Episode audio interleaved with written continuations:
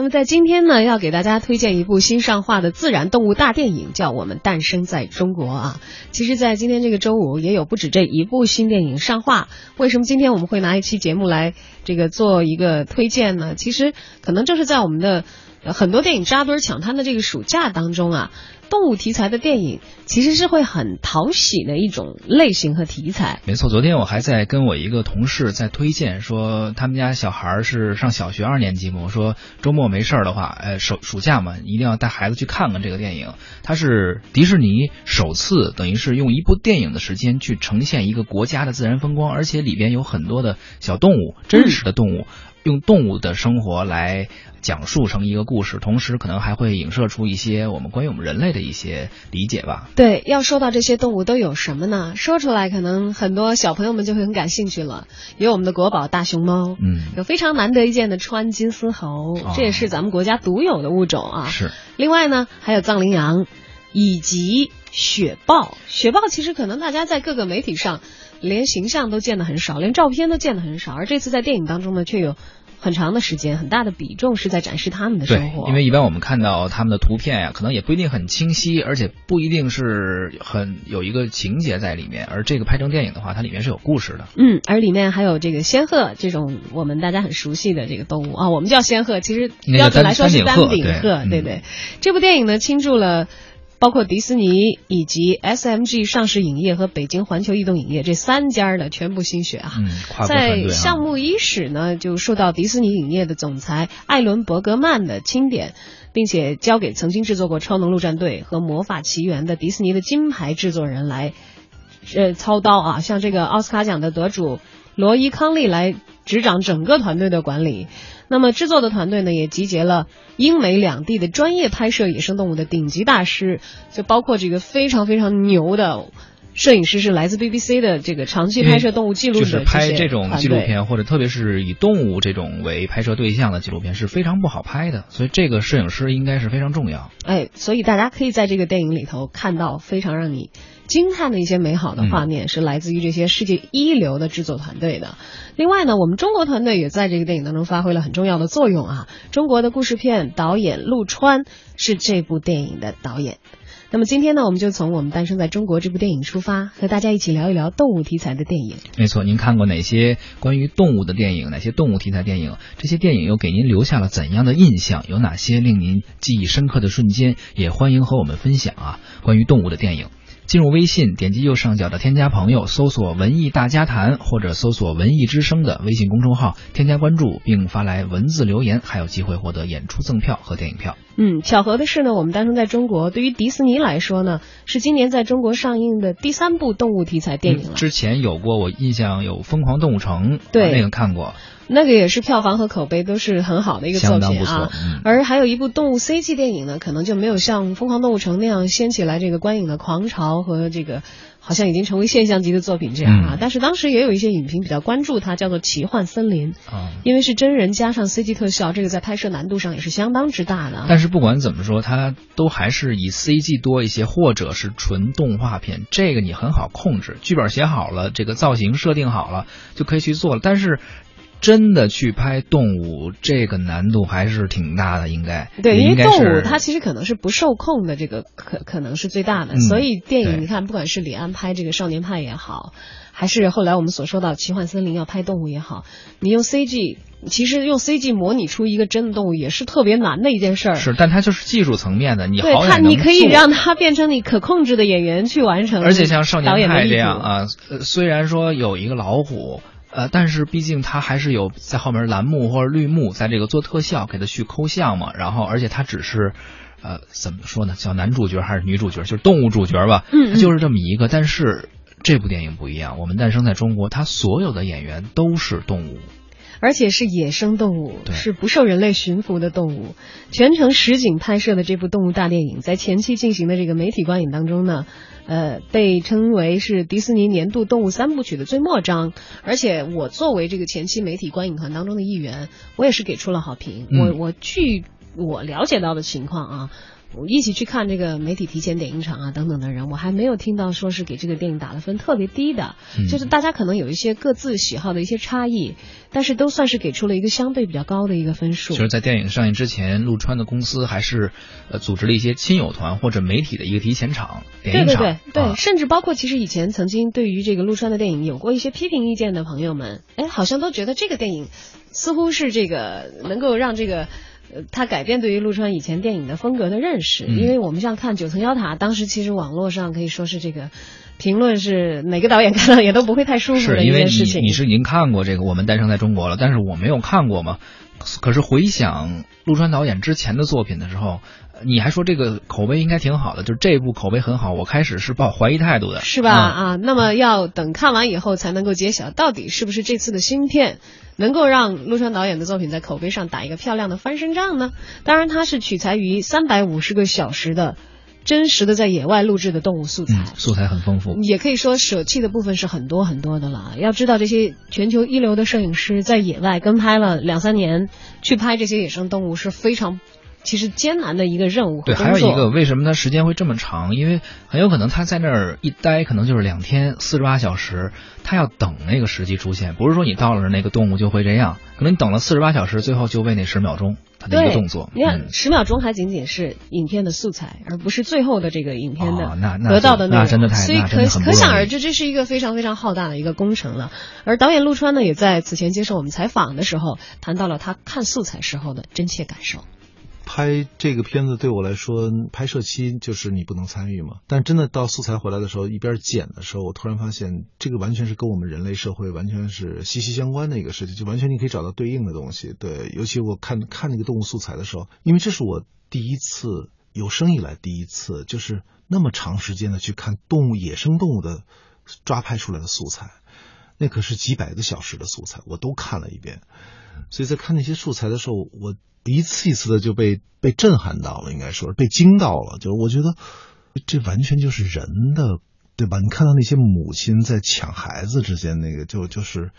我们叫 baby fever 那种感觉，就是母几个猴妈妈在撕扯孩子。嗯。然后你看到那个父亲对孩子的那种粗暴，是吧？把他推到那个圈外边。然后你看到那个各种动物的母亲对自己孩子那种舍身忘死的那种保护，就是你会发现啊，这种母性来自于。这种恒恒古以来的这种生命定律，其实是穿越了人族和兽族之间的这种界限，它其实都是一直在这儿的，它是一个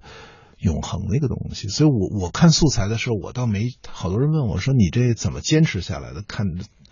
这么多东西，也许看人的素材可能没那么多触动，但是这个这几百小时的野生动物的素材看下来。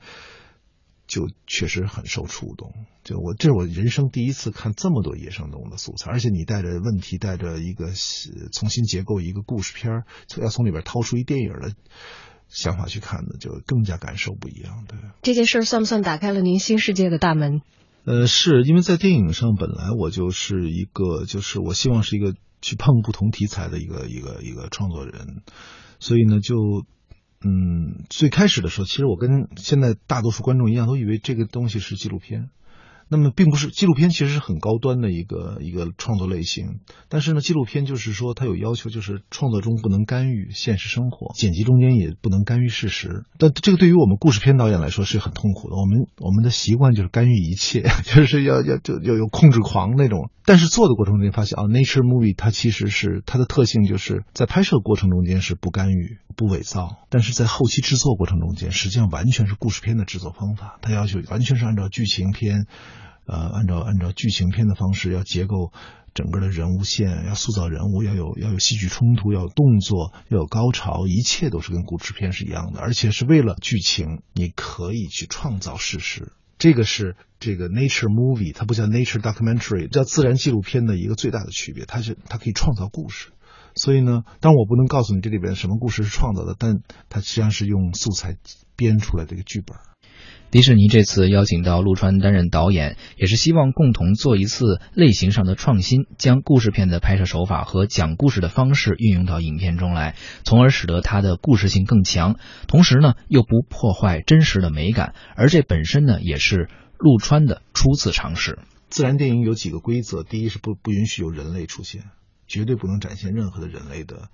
一丝一毫。其次呢，就是呃不能使用特效。所以迪士尼三部动物故事，头两部都是是一个是动画片，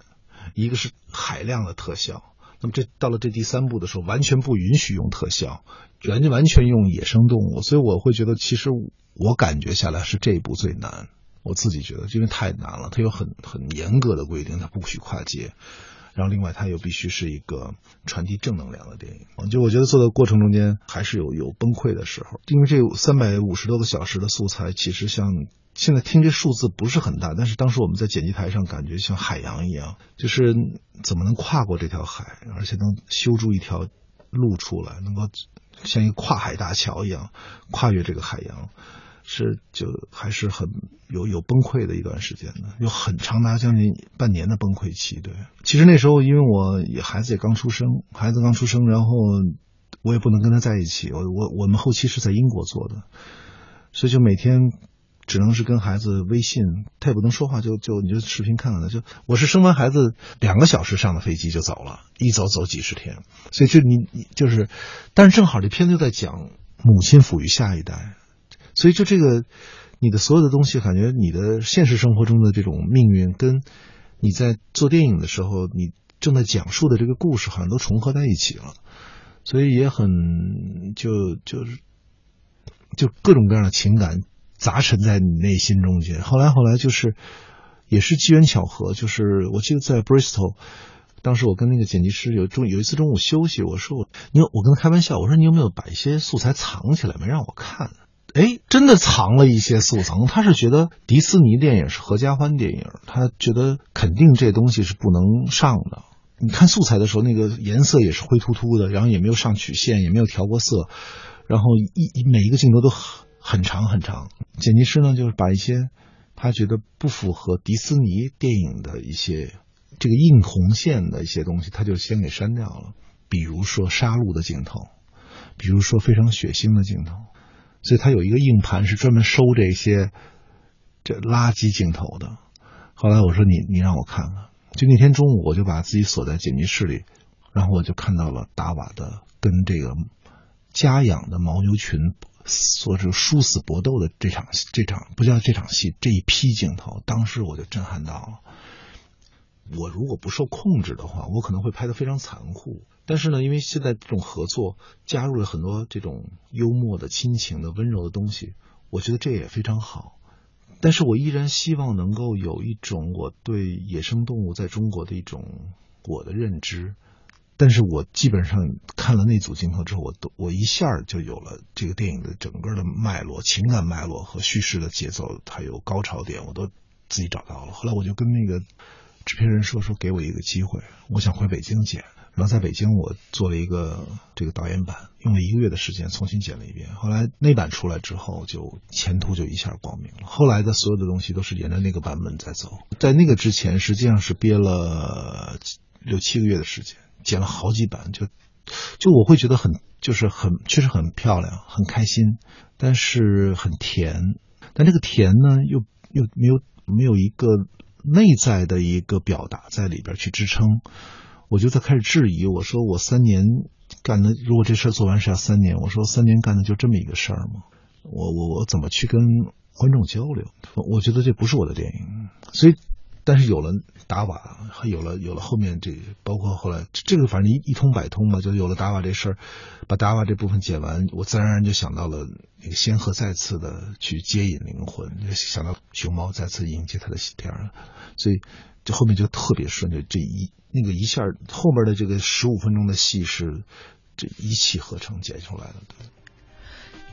有三种动物构成了本片的核心啊，三江源雪豹、四川大熊猫，还有川金丝猴，呃，另外还有藏羚羊和丹顶鹤，算是特邀串客串吧。对，其实有相当的比重，没有其他三个这个类型那么。重要而已啊，而这三种动物呢，选择起来也是有用心的，并不是随便选的。首先，它们都是中国独有的国家一级保护动物。按理说呢，其实动物是动物，它和所栖居的这个地理环境的人文属性其实并没有直接的这个联系。但正是我们诞生在中国，他希望讲的这个故事，好像把我们人和动物人和环境。还有我们人类社会对于这个动物生活的环境的干预，似乎都已经联系起来了。嗯，进行了一个结合。其实之前在看那个《疯狂动物城》的时候，他们都说那个动画是一个小朋友和大人都可以看的。小朋友可以从里边体会到，比如他想要的欢乐，而大人也可以体会到，呃，类比到自己的生活中，类比到自己这个时代或者这个社会，得到自己需要的一些启发，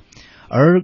这个我们诞生在中国这个电影，实际上很多人看过之后也会说，你在其中能够看到一些关于我们人本身的一些生命的一些理解等等。对，我记得当时在采访陆川导演的时候，他问我你你最喜欢这几组故事故事里的哪一个？我说我喜欢穿金丝猴淘淘。他说哦，为什么？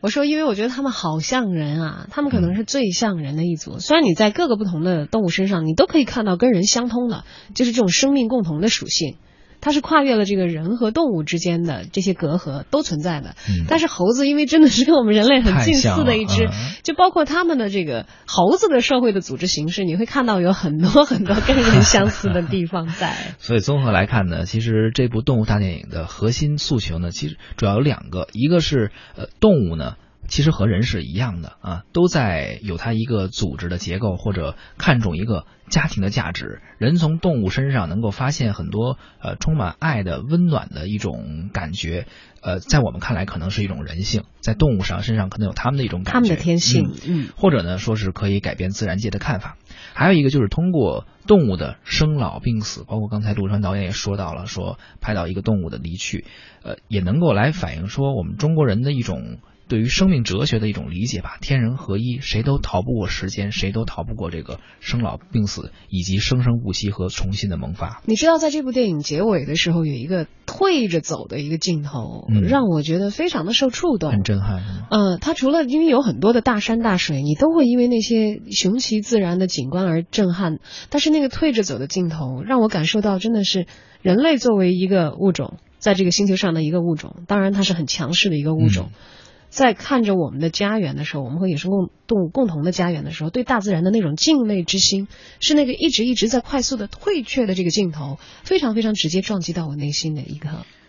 是，我觉得今天今天上映了，今天上映之后，周末有时间的话，肯定我也会再去看一下。呃，也也欢迎各位听众朋友啊，可以关注一下。因为毕竟动物虽然说不是完全的纪录片，它是一个动物故事片，呃，但是可能毕竟不像商业大片那样啊，不像原来的《疯狂动物城》或者现在最近上映的，比如什么《微微一笑很倾城》之类的，包括这个啊《萌宠萌宠大揭秘》《爱宠大揭秘》也是最近上啊，这现在正在上，包括《使徒行者》，就这些可能是更偏商业大片一点而这个我们诞生在中国，可能它的排片量并不会太高，嗯，呃。喜欢的朋友的话，他抓紧时间去买票，看看哪个时段有。对，但这是一部真实自然的一个电影，我觉得孩子们以及家长们是很值得在暑假的时候走进电影院去感受一下这种合家欢，但是却有他自己想要说的话的电影所给你传递的这些信息的。我们诞生在中国，这是一片梦幻般的土地，无数生命在这里诞生。她叫达瓦，是山中唯一的女王。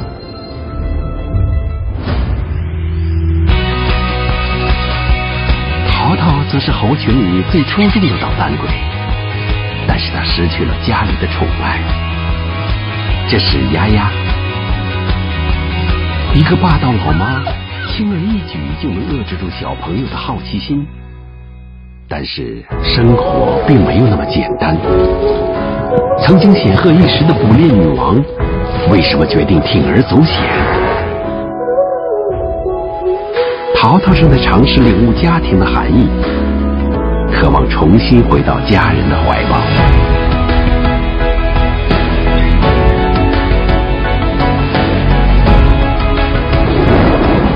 位母亲都希望一辈子守护着自己的孩子。然而，为了孩子们的生存，他们会拼死一战。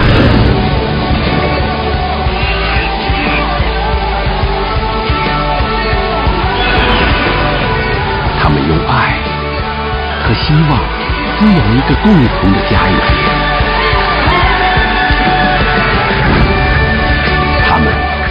出生，他们在这里逝去，他们在这里获得重生，他们生于中国。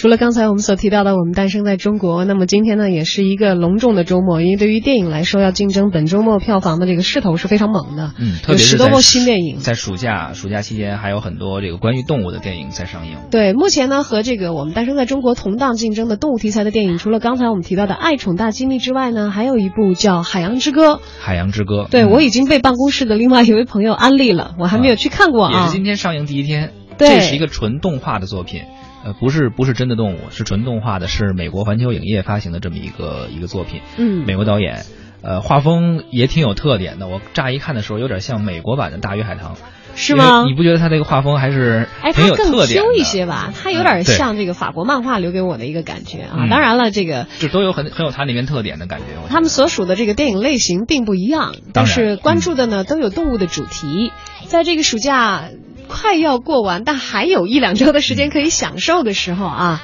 我们的大朋友、小朋友，对于动物充满爱心、充满好奇心的朋友，不妨走进影院，来了解那个我们平时在人类的都市生活当中很难很难接触到的群体。他们其实是我们在这颗可爱的星球上共同享受生命的可爱的邻居。